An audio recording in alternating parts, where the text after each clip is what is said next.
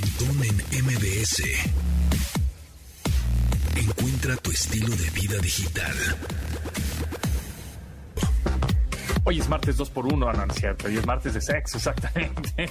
Con Paulina Millán, directora de investigación del Instituto Mexicano de Sexología. Y nos quedamos pendientes en eh, la semana pasada con este tema de el, los rituales eróticos. A ver, ¿qué, qué es eso del ritual erótico? O sea, es como un antes del acto pongo velitas, o sea, algo así, o como qué es Pues ah, sí, sí, ¿Y pa- mira. ¿Y para qué funciona?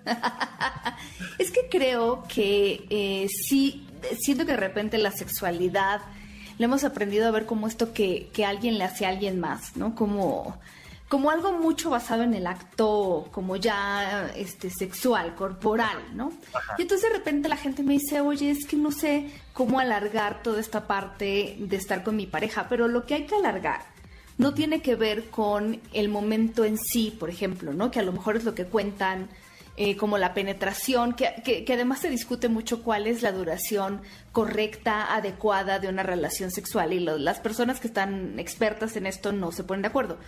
Pero lo que realmente le puede sumar a las relaciones sexuales tiene justo que ver con todo el significado que le damos al sexo, que eso es lo que nosotros conocemos como erotismo. Entonces, en esa parte sí, o sea, ya yo te diría, ahorita les puedo dar un par de ejemplos de rituales eróticos, pero te diría, si ya tú tienes la intención de hacer ese momento especial, de prepararlo, mm, de prepararte mentalmente para eso, ya, ya vas de gane, porque entonces ya estás hablando de un momento en el que tú vas a separar el tiempo para estar con la persona, para estar contigo, porque hijo, yo creo que de los principales problemas que tenemos hombres y mujeres es que de repente la sexualidad quisiéramos que funcionara como el switch de la luz, ¿no? Como el apagador de prende, apaga a voluntad y, y no funciona así. Entonces de repente... Y, y que nadie se enoje. Esa- exacto. On, off. Ah, y- y claro, ya, por no pasa nada y otra Claro. vez. Y que siempre tengamos las mismas ganas de tener relaciones sexuales y que siempre estemos como con la misma energía para tener y hacer lo que queramos hacer. Entonces eso no funciona así. Y, y hay que entender, por ejemplo, el deseo sexual, hay dos, dos deseos que es muy importante que lo diga. Hay un deseo espontáneo que surge cuando a lo mejor tú, esto es mucho con las parejas que se acaban de conocer o que empiezan a andar o que, que, que de tienen el... Claro, o sea, tú ves a la otra persona y ya le estás arrancando la... Te llego y te agarro ya el cuello y la mano, la mano la- y vámonos para pronto, ¿no? Exacto. Esa- eso es una parte y está muy bien, pero la verdad es que eh, la mayor parte de las personas a lo largo de su vida lo que viven es algo que se llama deseo responsivo, es decir, yo ya sé que si tú me acaricias, que si tú me tocas, que si yo me acerco, que si llegando del trabajo o de la escuela estoy en total estrés y me relajo, yo voy a responder a las caricias, a la seducción, a mi propio cuerpo, a tocarme yo. Entonces, esa parte es la que vivimos la mayoría de las personas, pero como seguimos anclados en el, ay, pero es que antes yo sentía ese deseo como súper fuerte. Claro, antes. Y eso, por muchas cosas que pasan en nuestro cerebro, a veces es muy difícil que regrese, porque a, nuestro cerebro le gusta la dopamina y la dopamina viene de la novedad. Entonces tenemos que estar constantemente innovando. Pero está bien si nosotros también a veces decimos con nuestra pareja, pues le cooperamos a la pareja, nos dejamos seducir, seducimos. A veces está bien poder entrar en esto. Ahora la respuesta sexual humana que antes se veía como muy lineal y muy simple, ¿no? De que algo te excita y entonces tú respondes y luego tienes un orgasmo. Ahora sabemos que es mucho más compleja, sobre todo para las mujeres. Y entonces que necesitamos de verdad intención en las cosas que hacemos. Y, y sí, justo estos rituales eróticos podemos darles nosotros el significado que queramos, pero justo la sexología luego cuando vienen parejas a terapia les damos estas pues estas recetas que pueden sonar muy sencillas pero que cambian la vida.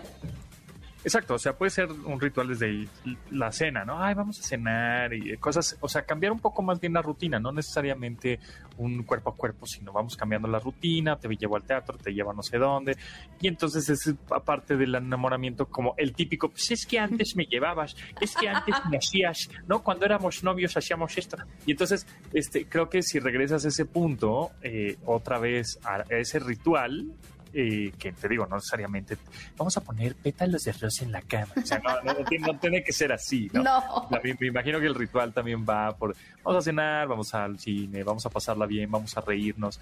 Y esa, esa risita se va aflojando la cosa y entonces Sí. lo vas pasando chido y Claro. dices, bueno, me siento contento, me siento a gusto, me siento cómodo, Exacto. cómoda. Y entonces empieza como ese, ese ritual en donde, bueno, pues ya, ya me tienes cautivado, cautivada, sin tocarme prácticamente, ¿no? Es que, exacto, sonrisa Y exacto. etcétera, y la broma, y el chiste, y de repente sí se me salió ahí algo más coquetón, más picosillo, ¿no?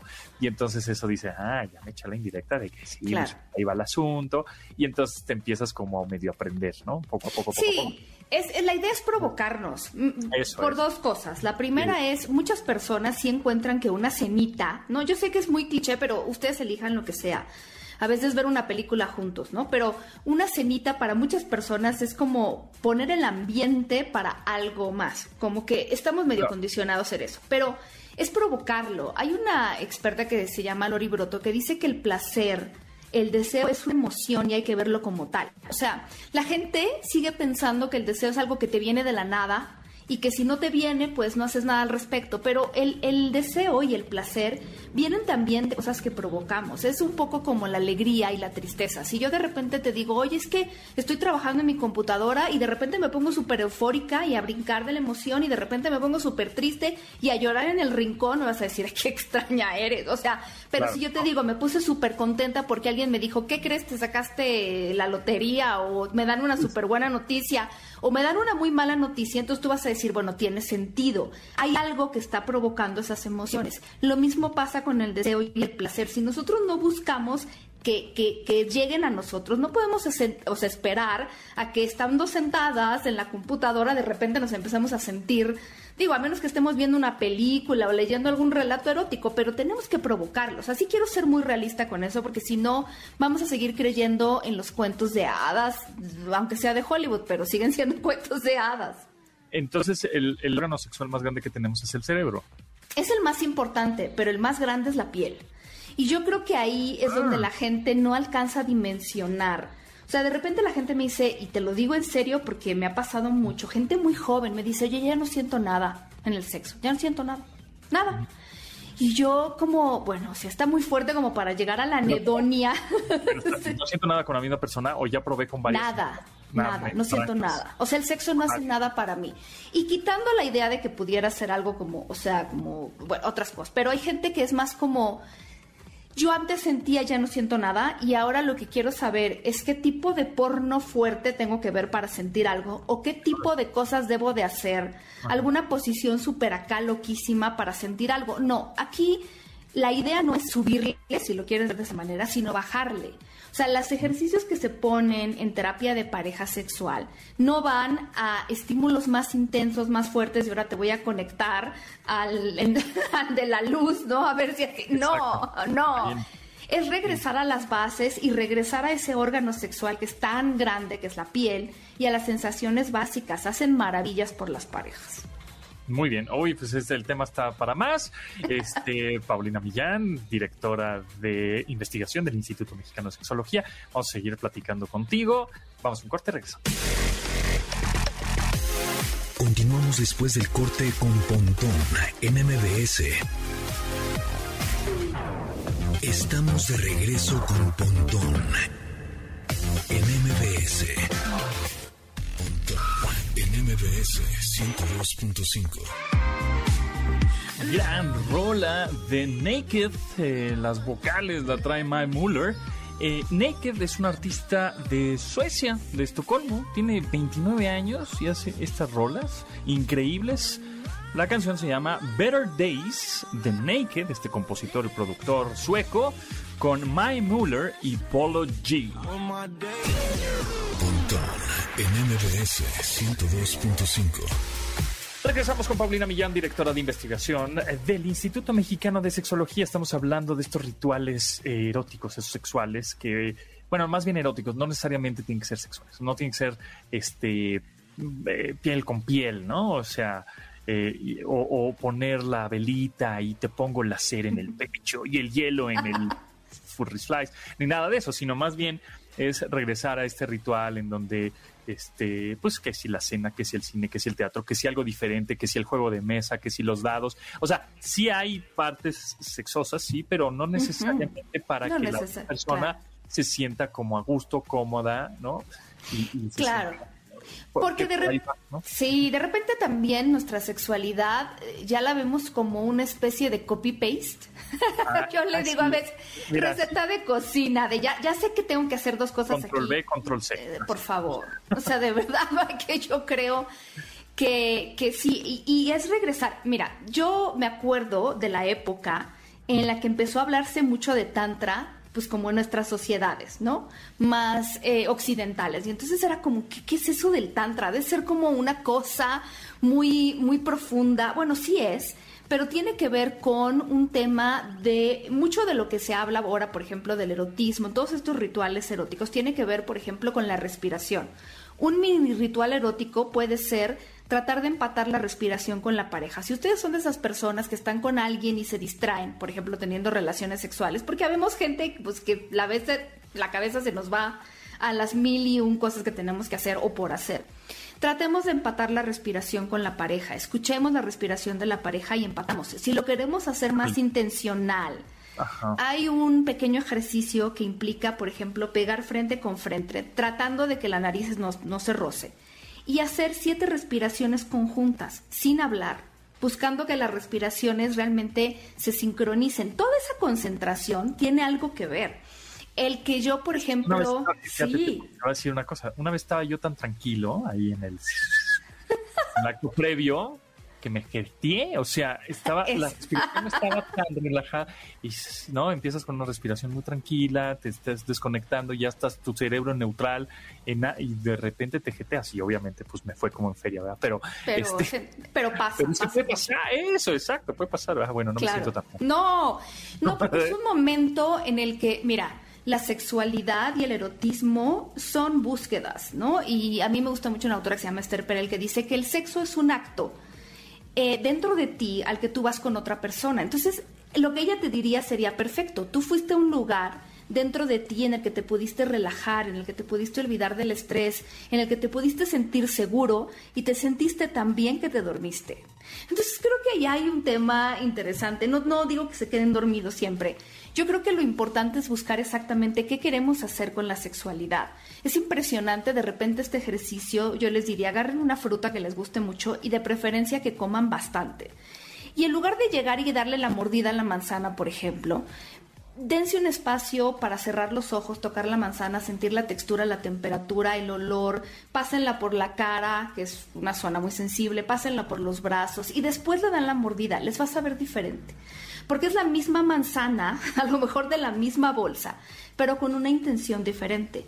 Un ejercicio que es muy común, por ejemplo, en terapia sexológica, es pedirles a las parejas que se toquen sin hablar, en un masaje que no pretende necesariamente ser un masaje de estos que pagas para que te den, ¿no? Relajante, muscular, sino un masaje que tenga una intención, donde yo transmita a través de, a través de las manos una emoción y donde no se toquen órganos sexuales, de nuevo para evitar el copy-paste, control B, control C y que realmente podamos conectar con la otra persona. Lo que sucede con muchas de estas parejas es que no hacen la tarea bien y terminan teniendo relaciones sexuales. Pero eso es muy interesante porque muchas de estas parejas llegan a terapia porque ya no tienen relaciones sexuales. Una vez que los regresas a esto, vamos a tocar, ¿no? Exacto. Y una vez que les dices, vamos a tocarnos, no vamos a tener relaciones sexuales, no vamos a tocar órganos sexuales, híjola, se prenden cañón, ¿no? Porque estamos explorando zonas que normalmente no exploramos porque ya olvidamos, porque, mira, el beso es una de las conductas que primero desaparecen en las parejas que ya tienen mucho tiempo juntas.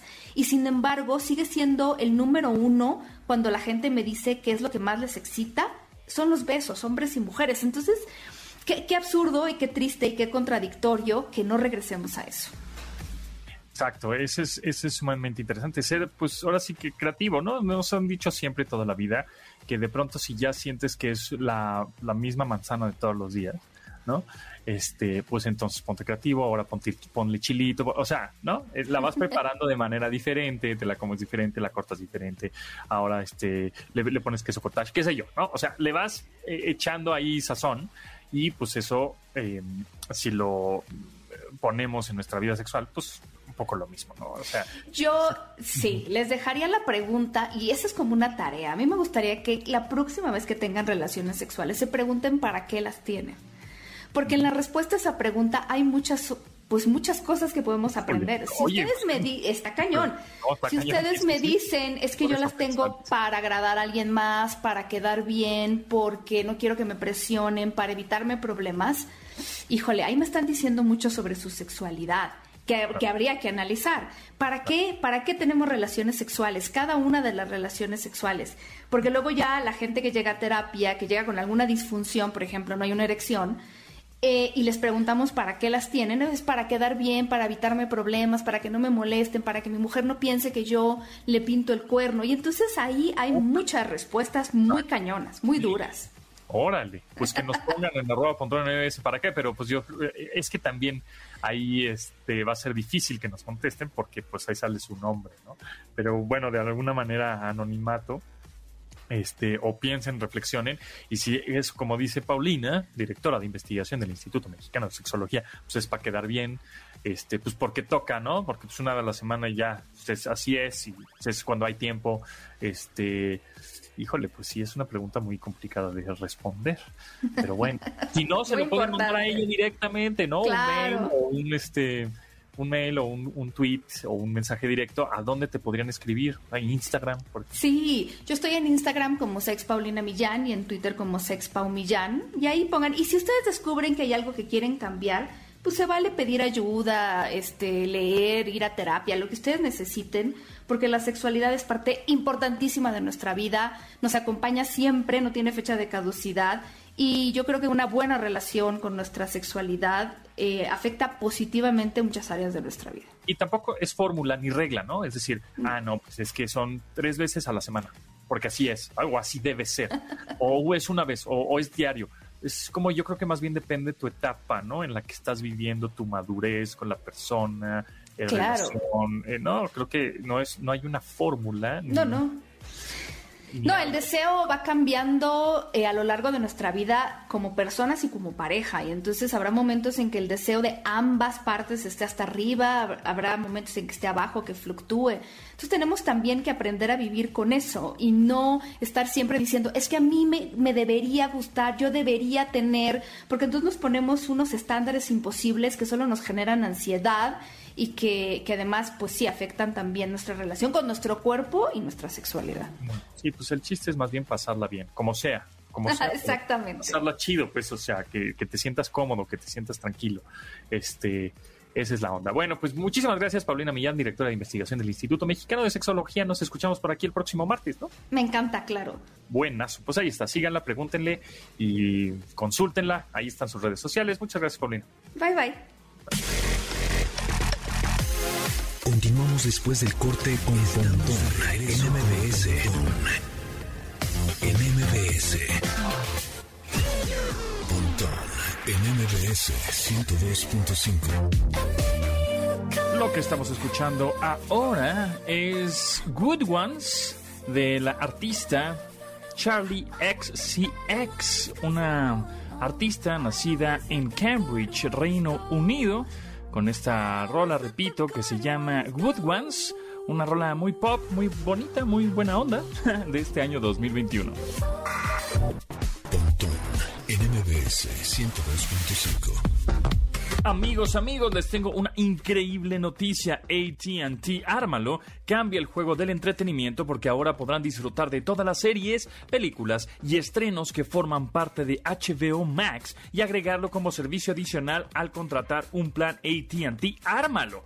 Visiten ya su tienda ATT más cercana, estrenen un Moto G20 incluido en un ATT Ármalo de 11 GB y disfruten de HBO Max, contratándolo con su plan. Con ATT y HBO Max, maximiza tu plan y diviértete como nunca. ATT, cambiemos el juego. En MBS 102.5. Diana Valencia, Diana Valencia, ¿cómo estás? Bienvenida. Diana, Diana, muy bien, Pontón, ¿y tú cómo estás? ¿Todo bien? ¿Todo bien? Qué bien. Te tengo que preguntar algo muy serio. A ver, A ver, tú a que ver. Has, has estado investigando, estuviste dando unas pláticas acerca de este tema. Quiero que me digas, ¿realmente somos esclavos de la tecnología? ¿La tecnología nos está dominando a nosotros como humanos? Cuéntamelo ahora. Pues mira, yo no puedo responder esta pregunta, la va a responder cada uno, pero realmente sean sinceros, respondan, hagan un autoanálisis, vean el tiempo que están pasando eh, en los dispositivos, eh, están usando internet y respondan. Yo voy a ser muy sincera y yo si voy por el camino de la esclavitud con Tony y Sí. quiero hacer algo y justo por eso es que estoy investigando tanto y estuve dando una charla eh, para la UNAM, estuvimos hablando un poquito de este tema porque es importante que no solo lo reconozcamos porque es como cualquier adicción, cualquiera, nos estamos volviendo adictos, ya de hecho la OMS aceptó que los videojuegos generan adicción y desde enero de 2021 van a empezar a, a crear como todo un programa de terapias, rehabilitación y seguimiento para los videojugadores. Así que pues con la tecnología es igual. Y yo sí creo que voy por ese camino, pero lo que quiero es eso, que empecemos a ver cómo le vamos a dar la vuelta y cómo vamos a empezar a ser usuarios responsables. No, solo, no solo esclavizarnos con este tema, sino eh, usarlo responsablemente y aprovecharlo porque la tecnología es muy buena, ¿no? Sí, sí, totalmente. O sea, pero ¿cómo podemos llegar a ese equilibrio? ¿Cómo nos damos cuenta? Porque de pronto, paulatinamente, nos vamos metiendo, metiendo, metiendo, metiendo, metiendo, este, y, y muy, y ser dependientes, dependientes totalmente de esto. Y si no, pues eso nos pasó con Facebook y WhatsApp y todo, ¿no? Cuando se cayó hace unas semanas. Y entonces muchos dijeron, no, no puedo trabajar. Unos de verdad dijeron, no puedo trabajar. Otros se hicieron medio güeyes, ¿no? Ah, este se cayó, este, entonces me, me voy a ir, este, este día no voy a trabajar. Se hicieron de la boca, de la vista gorda. La- Total. sí. Y otros, este, pues sí, solucionaron de otra manera. O sea, bajaron Telegram, hablaron por teléfono, este, ¿no? Este, se comunicaron Hablaron por teléfono, pues. Exacto, hablaron por teléfono. Entonces, este, eh, lo creo que aquí lo difícil es darte cuenta cuando ya estás totalmente metido, ¿no? Este, y tratar más bien de equilibrar el, el uso y saber que lo estás usando, sí tienes tu tiempo de entretenimiento en el, en el teléfono, tu tiempo de trabajo en el teléfono y tu tiempo de, este, no sé, de juego o lo que sea, ¿no? O, Sí, este, sí, sí. o de social también en el teléfono. Pero Es entonces de alguna manera es equilibrarlo, ¿no? Es importante, sí, justo como te decía, hacer un autoanálisis y decir qué es lo que está pasando. Mira, se llama tecnofilia y es un poco la afición, afición a usar las redes sociales, toda la tecnología, un poquito más que adicción, porque todavía eh, a la tecnología no ha sido denominado como adicción. Pero entonces tú empiezas a analizar y revisas si estás dedicando más tiempo del que crees que deberías estar conectado a Internet, por ejemplo, ¿no? Y esto con objetivos diferentes al trabajo, porque obviamente sí lo podemos necesitar para el trabajo, ¿no? Eh, empiezas a evaluar, oye, si me voy un fin de semana y me dicen que en esa casa a la cual me voy a ir no hay wifi, no hay señal, ¿te, va- te irías a pasar un fin de semana relajado? Muchos Pues yo creo que- "No, Sí, pero yo creo que eso va a ser también un poco el futuro, ¿no? Los negocios del futuro o el turismo del futuro va a ser el, eh, te digo, también hace poco comentábamos que en vez de que sea este free wifi, va a ser, va a ser wifi free, ¿no? Como al revés, ¿no? Como que, como que este, aquí no va a haber señal de wifi, no va a haber señal de celular, este, ni lo traigas. Obviamente, pues, va a haber una computadora y va a haber una, este, un teléfono fijo, ¿no? Por pues, emergencias o avisar ya llegué, ¿no? Como un poco como antes. Pero yo creo que el turismo hacia allá va también, o sea, Yo y, ya- y hay retiros ya, ¿no? Como de desconexión o de desintoxicación de redes, no sé qué. Es que también es importante tener este criterio digital en el que el usuario debe entender que no se debe de ofender por todo lo que lee en internet, eh, bueno, o en redes sociales. Justo lo que comentaba esta Frances Howard, la directora, este, exdirectora de Facebook, ¿no? Que Sí. filtró la información, etcétera, que decía, pues es que Facebook en este caso, pero también un poco todas las redes, eh, tú cuando ves un post, una publicación que te hace enojar, ¿no? Este, o indignante, o una foto que no, que es guácala y que te saca la furia y la ira, pues inmediatamente comentas, ¿no? O compartes, y no, esto es Te horrible. lo tomas y- personal. este, lo tomas personal y empiezas a, a- a mentar madres y no, está mal. Cuando ves un- una cosa bonita, una buena, una buena noticia, a veces ni la compartes, ni le das like, ni, ah, nada más te saca una sonrisita y la dejas pasar, ¿no?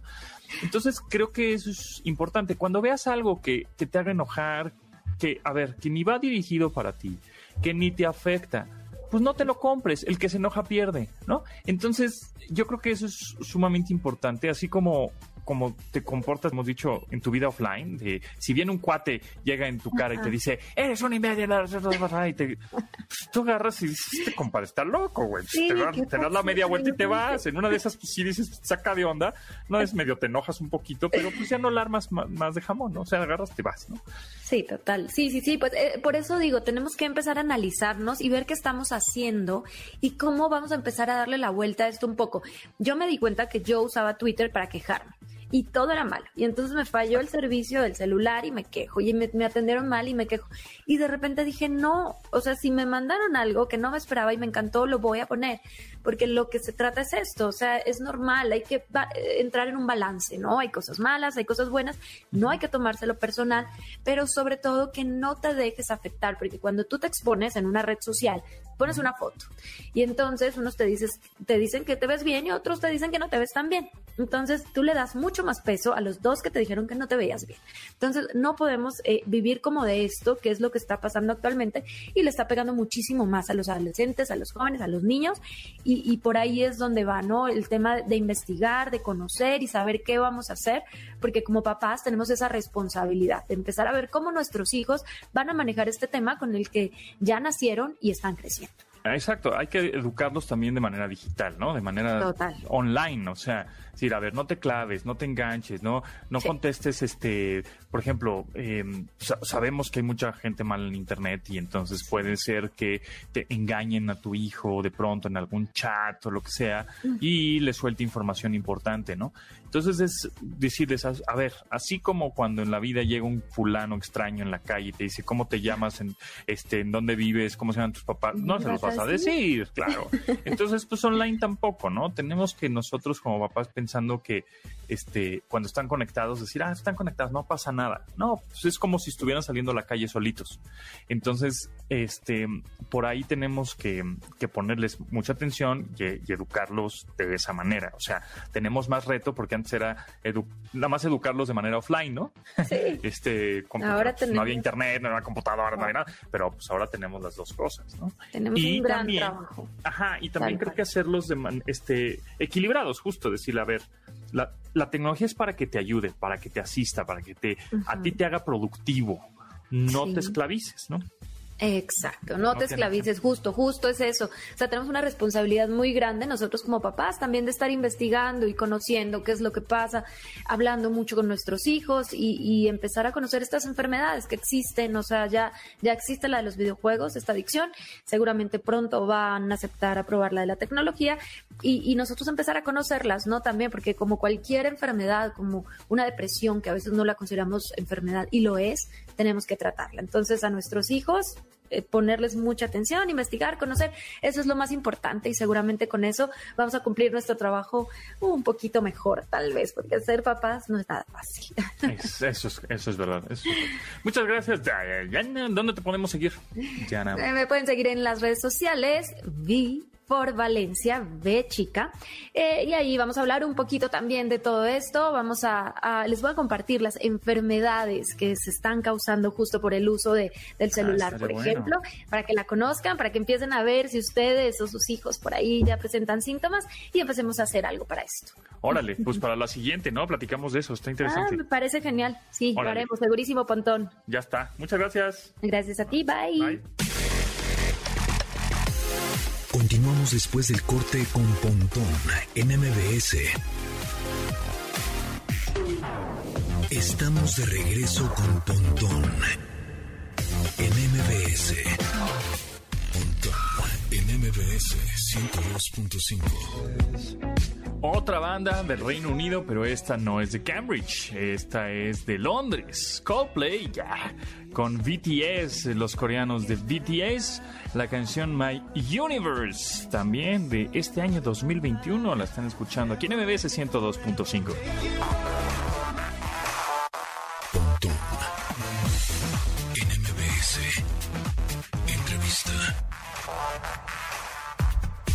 Amigos, es un hecho que eh, los podcasts están subiendo, bueno, una cantidad bestial, ¿no? De, descargas y también en el 2020, pues la gente empezó a descargar más podcasts. ¿Qué, ¿Qué, es un podcast? Rápidamente, igual hay muchos que lo saben, pero hay, hay otros que no, entonces más vale recordar.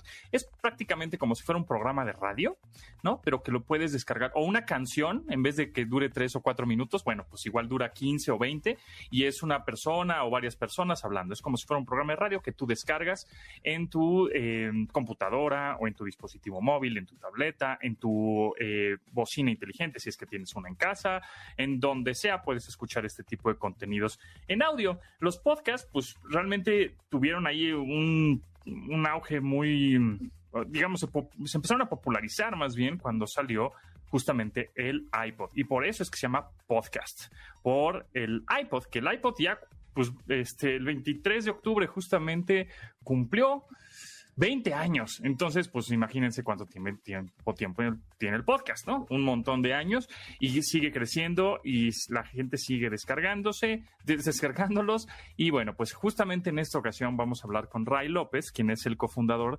de Podbox, una plataforma de podcast, estudios y bueno, nos va a platicar de las cifras, el futuro del podcast y de cómo hacer, si tú tienes una buena idea, cómo hacer un podcast. Ray, bienvenido, ¿cómo estás? Hola, José Antonio, muy bien, muchas gracias por el espacio. Oye, pues platícame, a ver, ¿cómo estamos eh, al día de hoy con los podcasts en México o en Latinoamérica? Pues mira, México de entrada es el segundo país consumidor de América Latina de podcasts. Estamos solo por detrás de Brasil, obviamente por el número de extensión de población, pero ya somos el segundo país consumidor de podcasts. Por algo, hace tres años, me parece, Spotify generó en México los Spotify Awards viendo el potencial que hay en México a nivel industria ya de podcast. Perfecto. ¿Y, ¿y cuál es el futuro? Es decir, más o menos tienes alguna cifra de cuántos en, cuántos podcasts se descargan, no sé, al día o al mes o sí, que lo está descargando? Eh, más o menos a nivel mundial ya hay mil millones de escuchas de podcast. Para, para, eso fue una cifra que se dio para el 2020 según Deloitte esa, esa cifra ya, ya generó esta cantidad de escuchas y la cifra a nivel también publicitario es una cifra también que ya ha aumentado demasiado, que es una cifra de 1.100 millones ya de, de, que genera ingresos publicitarios en la industria del podcast. Eh, para México en específico hay 22 millones ya de escuchas de podcast eh, registrados para el 2020 y para el 2024 la cifra que se estima es de 43 millones. O sea, si hay un crecimiento exponencial en poco tiempo a nivel industria del doble. O sea, para el 2024 va a haber 43, 44 millones de, usuarios que descargan podcast. Ahora, hay un chorro de plataformas, ¿no? Este, así como en video, que si están los servicios por streaming de paga o si está YouTube. Aquí en podcast, pues tú casi casi está Google Podcast, Himalaya, Spotify, este, Apple Podcasts, Amazon Podcast que acaba de entrar en México con eso hace unos meses.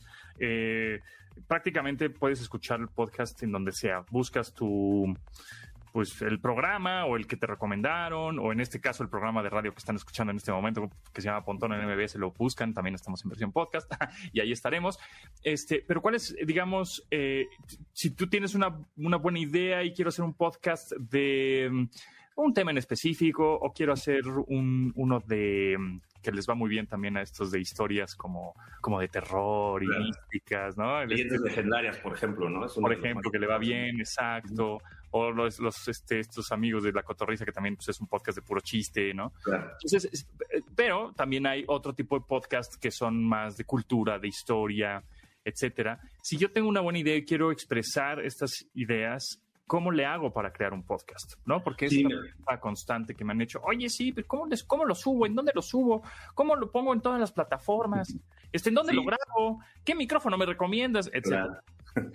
Justo, justo con ese tipo de problemáticas es por lo que generamos y creamos Podbox, para, para darle entrada a todo aquel creador de contenidos que tenga algo de valor, algo algo bueno que decir, algo importante que comunicar, ¿no? para, para ayudarles a hacerlo de una forma profesional, eh, ayudándoles nosotros a hacer todo el proceso para que literalmente ellos vengan a nuestros estudios y solo se sienten cómodamente en un espacio bueno a comunicar eso que quieren comunicar, ¿no? Nosotros pusimos dos cabinas de, audio profesionales con todos los requerimientos tecnológicos para generar podcast y una, un espacio también a nivel eh, video para generar también videoblogs, que también están muy de moda. Eh, y nosotros les ayudamos en todo el proceso, es decir, eh, grabamos de forma profesional, editamos de forma nativa y después les ayudamos a distribuirlo en las plataformas que debe estar un podcast, Spotify, Amazon, Google Podcast, en todas las plataformas. Y después los acompañamos también en la comunicación del podcast, ¿no? Para en su momento, si el podcast llega a tener éxito, que es lo que todos queremos hacer aquí, eh, ayudarlos incluso a monetizar o a comercializar el podcast. Es lo que te iba a preguntar. ¿Cómo es este un podcast exitoso? Yo entiendo que es muy subjetivo, ¿no? Porque de pronto puedes tener muchas descargas o pasa mucho en los videos igual de YouTube o que te encuentras ahí en TikTok. No, tiene 3 mil millones de descargas, ¿no? O de vistas o de reproducciones. Pero en realidad, este, pues no hubo como un, una fidelidad del público ni fueron este famoso término en marketing que le dicen engagement, etcétera. Sin embargo, hay otro tipo de contenidos que igual nada más tienen mil views, pero esas mil personas o mil reproducciones que, vieron ese video o que reproducieron ese audio son el target adecuado y va a pues va a esparcir esas ideas o va a comprar el producto o qué sé yo. Entonces, ¿cómo podríamos eh, evaluar como un podcast exitoso, que tenga cuántas descargas, dices, ah, pues ya vale la pena, ¿no? Un podcast exitoso empieza a partir de, sí, de descargas, a partir de los 5.000, 8.000 descargas ya se empieza a considerar exitoso. Porque si bien el podcast, a diferencia de los medios tradicionales o masivos, sí es de nicho. Es un, es un podcast donde tú puedes hablar de, un interés en común hacia una fan, hacia un, una fans de ese mismo nicho. Es decir, yo soy fan de los sneakers, ¿no? Genero mi podcast que hablo solo de sneakers y ahí genera un fandom sobre ese nicho. Obviamente, al no ser tan masivo, si a, partir de 5.000 descargas ya se empieza a considerar un, podcast exitoso, pero también parte de las cifras que nos dieron es que a partir de la pandemia, el escucha de podcast aumentó un 11%, es decir, hoy 7 de cada 10 personas en México ya escuchan un podcast, eh, por lo cual cada vez está siendo más masivo, cada vez está siendo eh, la gente lo adopta de una mejor forma, ya, lo, ya se acompaña cuando va a correr, cuando va al trabajo, cuando va en el coche. O sea, se está generando ya más masividad del podcast, a, a pesar de que es un nicho. Claro, porque además lo puedes escuchar cuando quieras, a la hora que quieras, ¿no? En el momento que se te ocurra, ¿no? Este, a ver, dime una duración que sería la óptima para un podcast. Una hora, 40 minutos, 15 minutos. Generalmente un podcast dura entre 25 y 40 minutos, 45 como mucho. Eh, esos son como los, los estándares, aunque hoy en día ya existen podcasts que generalmente son del formato de charlas que duran mm, hasta hora y media más o menos, eh, que, generalmente también son los podcasts que se suben a YouTube eh, en video a manera de charlas para, para ciertos temas ya más empresariales, temas más que tienen que ver con valor de la persona, ¿no? Ya, ya no tanto de humor, sino generan, generan una empatía y generan un contenido que generan sentimientos e información. Ahora es difícil, este, y bueno, eh, está escaso, digamos, el contenido radiofónico en donde descubres tus canciones, ¿no? Antes había muchas estaciones de música, este, sin embargo, creo que en podcast es también complicado, ¿no? Por derechos poner música o cómo, cómo se maneja. O sea, ah, yo quiero presentar música nueva y proponer estas, unas rolas, pero mm, me limita, ¿no? Por cuestión de derechos de autor. Sí, justo, justo por eso no hay tantos podcasts que hablen de música, porque eh, no los puedes comercializar de entrada. Y si por, por, derechos te los bajan. Entonces, eh, puedes, obviamente puedes musicalizarlos o fondearlos con música de stock, ¿no? Que compras en librerías, pero no puedes ocupar música original a menos que tengas los derechos y compruebes esos derechos. Claro, ahí, ahí está la, podría ser la ventaja competitiva que tendría la radio, ¿no? Claro. Bueno, se nos da el tiempo rapidísimo. Ray López, cofundador de Podbox, muchísimas gracias por eh, tu tiempo y gracias por eh, estos consejos y compartir un poco de conocimiento y estas cifras del podcast en México. Gracias. mucho a ti, mucho a ti, José Antonio. Gracias por el espacio. Que estés bien. Pontón en MBS. Te espera en la siguiente emisión.